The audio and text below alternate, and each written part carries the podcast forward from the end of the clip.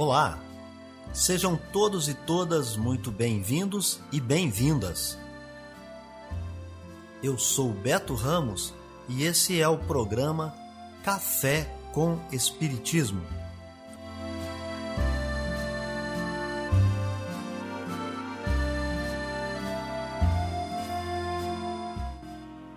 Um programa diário que aborda temas da filosofia, de conhecimentos gerais e de espiritismo.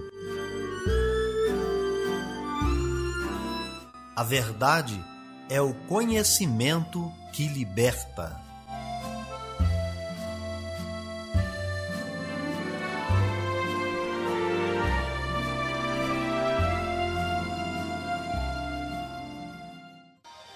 Bom dia, pessoal. Hoje é 6 de julho, terça-feira, e está no ar Café com Espiritismo.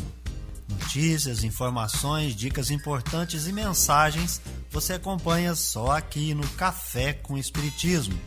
E nós já trazemos para vocês as efemérides, os fatos históricos, as personalidades e o dia na história.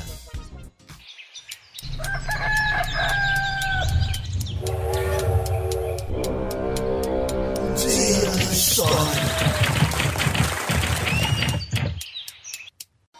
Dia 6 de julho é a data de nascimento do 14º e atual Dalai Lama. No dia 6 de julho, nasce o músico de rock and roll estadunidense Bill Haley. Ele é acreditado por muitos como o primeiro a popularizar este tipo de música no início dos anos 50 com seu grupo Bill Haley e os hits Comets e a canção Rock Around the Clock. Viver bem. Dicas de como conviver harmoniosamente em todas as fases da vida. Para você que busca sua melhora individual, temos dicas de esportes, alimentação saudável, leitura edificante, hábitos espíritas e profissões. Viva bem e favoreça sua saúde física, mental e espiritual. A mãe procura o profissional e pergunta: Para a ansiedade que o meu filho está passando, qual seria sua orientação para uma prática saudável de esporte que não gere aglomeração e lhe proporcione segurança? Você saberia dizer qual seria as possíveis respostas deste profissional? Aqui a gente traz algumas dicas, mas não se esqueça de consultar tanto o seu médico de confiança quanto aquele profissional da educação física caminhada e corrida. Caminhar é sempre uma boa prática, ainda mais em espaços ao ar livre e extensos, como parques, praias e ruas arborizadas. Também deve ser feito com máscaras e pode ser realizado por um bom tempo, cerca de 60 minutos. O mesmo vale para trilhas com a natureza como pano de fundo. Notícias do Brasil e do mundo é aqui no Café com Jornal. Nesta segunda-feira, durante sessão temática do Senado, parlamentares debateram ajustes na legislação eleitoral. O ministro Luiz Roberto Barroso, presidente do Tribunal Superior Eleitoral, participou da audiência e falou sobre o excesso de partidos e a necessidade de maior participação feminina, inclusive com a reserva de vagas mas o destaque ficou nas considerações sobre o voto impresso. Segundo Barroso, trata-se de um risco para o processo eleitoral. Nós vamos ter que transportar 150 milhões de votos no país do roubo de carga, da milícia, do Comando Vermelho, do PCC, dos Amigos do Norte. Segundo, temos que montar guarda num país em que a tradição é que as urnas aparecessem engravidadas ou as urnas desaparecessem. E depois, o voto impresso só se presta para recontagem manual. Portanto, o voto impresso não é um mecanismo a mais de auditoria. Ele é um risco para o processo eleitoral. Sobre o excesso de partidos no país, o ex-ministro da Justiça, Eugênio Aragão, ressaltou que este é um problema para a governabilidade. E criar um novo partido tem que realmente significar, vamos dizer, a, a, o atendimento a uma corrente da sociedade que não está representado nos outros partidos.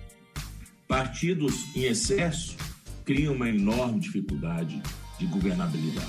Atualmente tramitam no Congresso várias propostas de alteração de legislação eleitoral, em destaque projetos de leis que buscam garantir maior participação feminina e os que visam diminuir a quantidade de partidos. Da Rádio Nacional em Brasília, Maíra Heinen. Estudantes brasileiros em fase de conclusão do ensino fundamental não têm domínio satisfatório sobre leitura, matemática e ciências. É o que aponta o estudo feito pelo PISA, o Programa Internacional de Avaliação de Estudantes.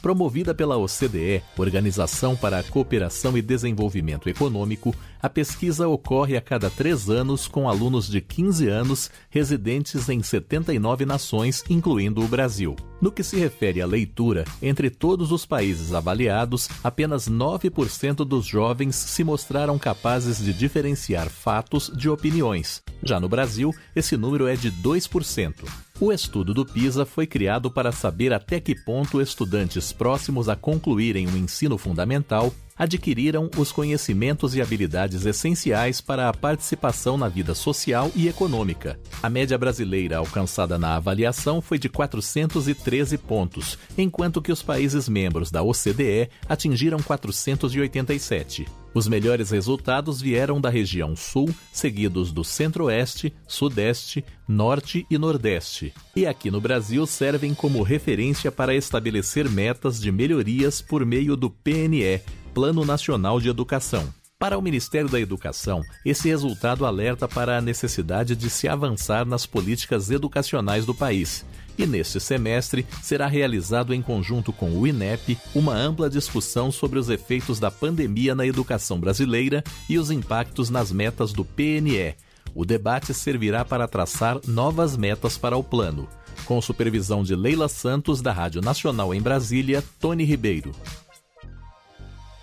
Detentos de Patos de Minas não terão prioridade na vacinação contra a Covid-19. Este grupo está listado no PNI, o Plano Nacional de Imunização, como um dos prioritários e, pelo calendário, seria vacinado nesta semana na cidade mineira. Mas o prefeito Luiz Eduardo Falcão anunciou que não vai seguir esta orientação.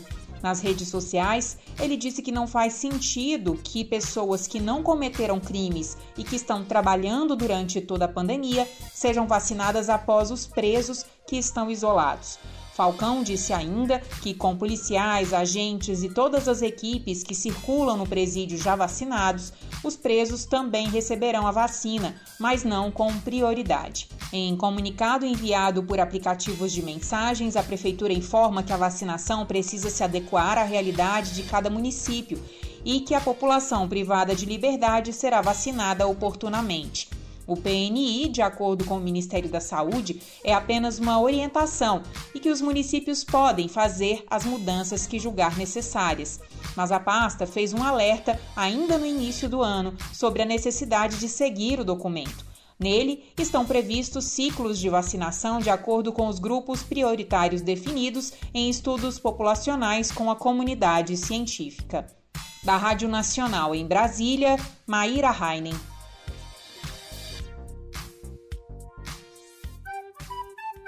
Amor à sabedoria. Está no ar o Filosofando. Cultive o seu jardim. Você sabia que os epicuristas foram chamados de os filósofos do jardim? A filosofia helenística se fragmentou em diversas escolas influenciadas pelo modelo aristotélico de viver bem, que deixou de significar ser um digno cidadão de uma pequena cidade-estado para se tornarem sobreviver em um imenso sistema imperial que no mais das vezes era corrupto. Epicuro, que viveu entre os anos 341 a 270 a.C., sugeriu que para ser feliz, a pessoa só precisa de tranquilidade e paz de espírito. Como discípulo de Demócrito, ele defendia a tese de que a morte não precisa ser temida. Ela é simplesmente a inevitável transformação de nossos corpos e almas em átomos. Dizia Epicuro que a vida é algo para ser gozado, satisfazendo prazeres moderados e cultivando amizade. Para esse filósofo, a única maneira de alcançar a satisfação pessoal é abrir mão da vida social e política. Por vezes desagradável e muito violenta. Esse é o motivo pelo qual os epicuristas são também conhecidos como os filósofos do jardim. Café com Espiritismo. É hora da mensagem espírita. Hoje convido você para refletirmos sobre as causas de uma vida infeliz. Nós nos recordamos que Kardec, na obra Céu e Inferno, escreveu no Código Penal da Vida Futura que cada imperfeição traz consigo uma consequência desagradável. Hoje, quando nós andamos pelas ruas, nós percebemos uma multidão de espíritos infelizes, não só pelas questões materiais, mas também pelas questões espirituais. Nós não estamos falando apenas daquelas pessoas que pedem no sinal, daquelas pessoas que de alguma maneira, materialmente falando, estão abandonadas, mas de todas aquelas que nos demonstram estar perdidas, estar andando no mundo feito zumbis. Muitas delas ainda não acordaram, estão dormindo, passam-nos como sonâmbulos. E eu pergunto a você, olhando todo esse estado de coisas, se você tem condições de imaginar o mundo daqui a 50 anos. E é por isso que de tempos em tempos há que haver sim os expurgos, porque quando nós percebemos uma epidemia, é, pessoas com doenças extremas, contagiosas, elas vão sendo levadas para isolamentos. E assim, o universo também busca separar esses espíritos inferiores, porque tiveram toda a oportunidade, mas junto daquela população a qual vive, não aproveita essa oportunidade. Na carta de Paulo aos Romanos, no capítulo 8, no versículo 13, o apóstolo disse: Porque se viverdes conforme a carne, morrereis. Nos parece, viver como a carne é dar vazão aos impulsos inferiores. E quando eu dou vazão aos meus impulsos inferiores, eu vou agir como se fosse uma criancinha, aquela mimada que não pode ouvir não. E com isso, estamos vivendo uma infância espiritual. Comentando essa passagem de Paulo, no capítulo 78 da obra Pão Nosso, Psicografia de Chico Xavier, Emmanuel escreve com o belo título Segundo a Carne. E ali ele esclarece que todo aquele que vive dando vazão aos impulsos inferiores tem uma vida vazia, a limitação para ele é um fantasma, ele só tem noções negativas o sofrimento para ele é um desespero, o trabalho revolta e o amor é um acidente do desejo individual. A dor para ele é intolerável, uma disciplina, prisão. Auxiliar os outros, que é isso, é humilhação. Ele é um verdadeiro infeliz, porque traz dentro de si os conflitos da posse, aqueles mesmos que leva a cometer crimes hediondos, porque Conforme vai dizer Emmanuel, age como um selvagem. E nós acrescentamos, pensando que pertence a uma civilização. O que, que nós podemos esperar de indivíduos que agem desperdiçando as bênçãos e oportunidades de viver como espírito desde agora? Esse é o convite de Paulo há quase dois mil anos. Quem vive segundo a carne, desencarna e nas palavras de Emmanuel, encontra sepultura, tumba, escuridão, sombra e impossibilidade. Portanto, ele realmente está morto. Não há vida eterna, não há espírito eterno. E avançando nessa reflexão, vamos lembrar um pouco também dos sete pecados capitais. Isso traz, isso causa uma vida infeliz. São eles: gula, luxúria, avareza, ira, soberba, preguiça e inveja. Mas estudando o Evangelho segundo o Espiritismo, a gente já aprendeu que dar vazão aos impulsos inferiores, cometer os sete pecados capitais, são efeitos na carne. As causas são daqueles espíritos endurecidos, egoístas e orgulhosos, essas duas chagas da humanidade. E o que que esses, essas quedas vão provocando em nós? Sofrimento. A alma sofre as consequências dessas imperfeições. Porque, contrário disso, felicidade será sempre sinônimo de purificação, melhora como ser e melhora como indivíduo. Então, nós fomos também buscar para contrapor esses sete pecados capitais, os sete elementos que já foi falado aqui num outro estudo, numa outra reflexão, os sete elementos que estão contidos no Sermão do Monte. E aí eu convido você para ir lá fazer a sua leitura, está no Evangelho de Mateus, no capítulo 5.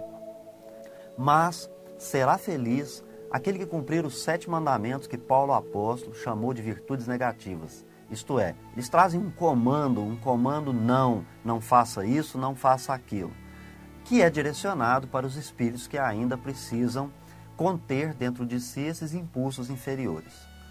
Então, vamos lembrar quais são essas virtudes negativas. A primeira virtude negativa é não tenha outros deuses, somente seja fiel e tenha para si Deus que é o Criador e o único proprietário de tudo que está à nossa volta, inclusive de nós mesmos. Não seja idólatra, não se curve a nada a não ser a Deus.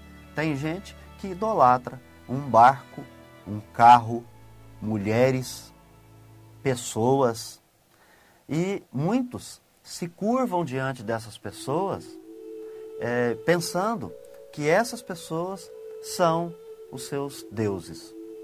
Estão extremamente enganadas. Nós vamos mencionar aqui na nossa casa, no Espiritismo, que não há, por exemplo, kardecismo. Kardec, quando perguntou na questão 625 quem era o modelo e guia, os espíritos apontaram o dedo para Jesus, não foi para Kardec. Portanto, o próprio Kardec diz que a doutrina é dos espíritos, para trazer um exemplo que não devemos nos curvar a nada senão a Deus. Então não tem outros deuses, não seja idólatra. Não idolatre, por exemplo, o dinheiro, não tenha o dinheiro e os bens materiais como seu Deus. E este foi apenas o comentário da, da primeira virtude negativa, o primeiro não. O segundo não, a segunda virtude negativa, é não usar o nome de Deus em vão. E há um hábito muito interessante. Muitas vezes nós estamos pensando coisas muito ruins dos nossos irmãos e nós dizemos, vá com Deus. Ou às vezes nós queremos nos livrar daquela pessoa e a mandamos para o inferno, né? Vá com Deus para o inferno. Isso é usar o nome de Deus em vão. Depois nós teremos então, não matarás, não matarás. Não é não matarás o seu semelhante, não matarás o homem, não matarás o indivíduo, não matarás. Não adulterarás.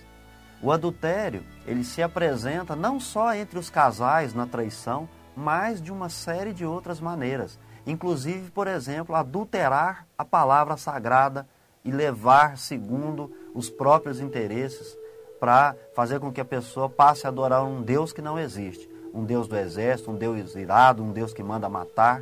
Isso é adulterar. Fraudar. Não furtarás. Não furtarás.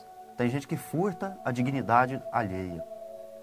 Quando uma pessoa é forçada a fazer algo que não quer, ela teve furtada de si, tomada de si a sua dignidade.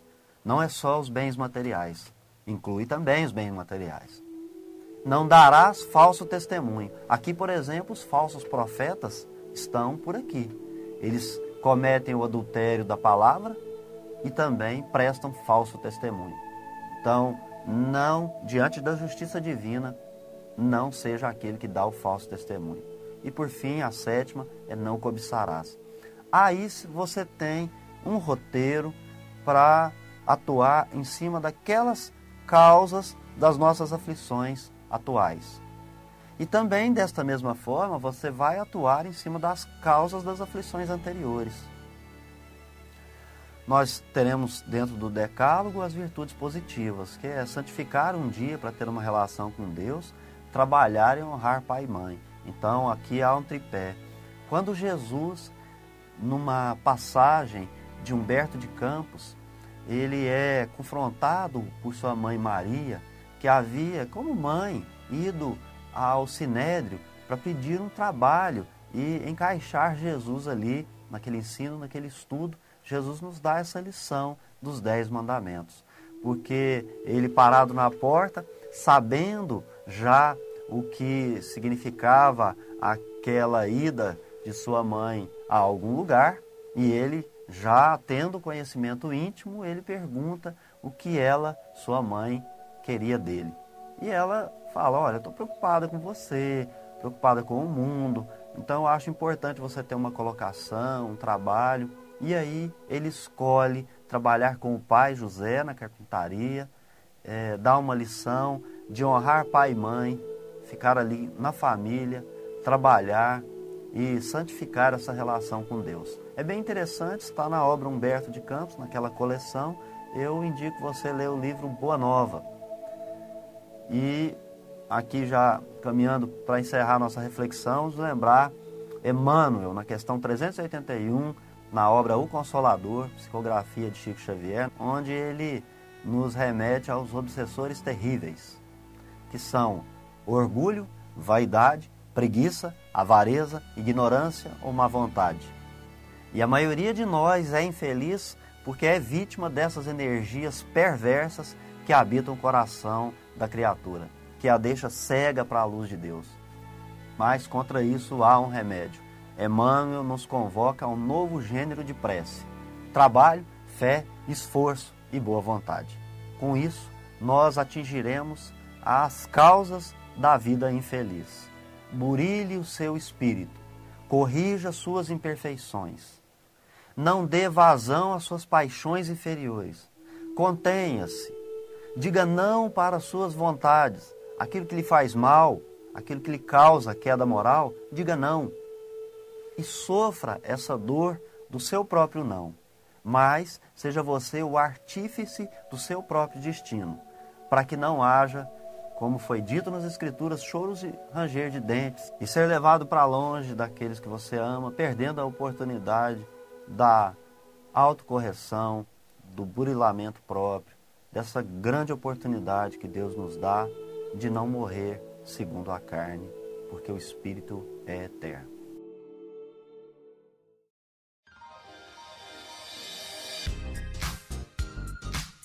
Então é isso aí, pessoal. Se inscreva no nosso canal, deixe o seu comentário, a sua impressão. Um abraço, até o próximo Café com Espiritismo. Tchau! Este foi o nosso programa Café com Espiritismo. Um oferecimento de Instituto Revelare. Se inscreva em nosso canal, acione o sino das notificações e se torne membro para apoiar os projetos. Nós nos encontramos no próximo episódio.